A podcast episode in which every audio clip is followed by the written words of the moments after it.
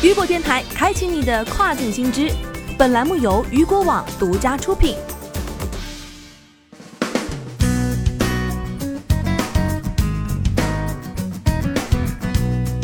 Hello，各位好，欢迎大家收听这个时段的跨境风云。接下来的时间将带您一起来关注到的是，亚马逊发邮件命令员工删除 TikTok，又撤回错发邮件。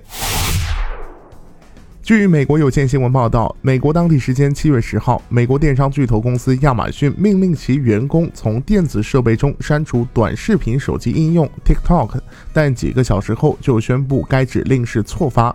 公司的一位发言人在一份声明中说。那封敦促员工立即从他们的设备中删除该短视频应用程序的邮件是错发的。我们现在对 TikTok 的政策没有改变。CNN 报道说，亚马逊在周五给员工的电子邮件中说，由于安全隐患，禁止在能访问亚马逊电子邮件的移动设备上使用 TikTok 应用程序。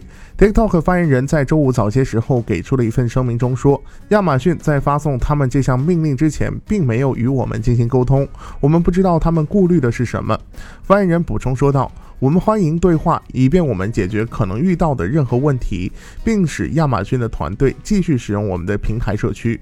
我们为成千上万的美国人提供娱乐、灵感和互相之间的联系而感到自豪，这其中就包括许多在疫情最前线的亚马逊员工和承包商。”报道称，TikTok 目前没有针对亚马逊撤回命令进行回应。据了解，TikTok 由全球最有价值的初创公司字节跳动所有，但 TikTok 不在中国大陆运营，而是作为独立子公司运作。此前，美国军方就禁止士兵安装该应用程序。美国参议员乔沈·霍利等一些政策制定者也曾提议禁止所有美国政府部门的设备使用 TikTok。目前，TikTok 在美国的下载量高达1.6亿次，并已成为互联网和流行文化的重要组成部分。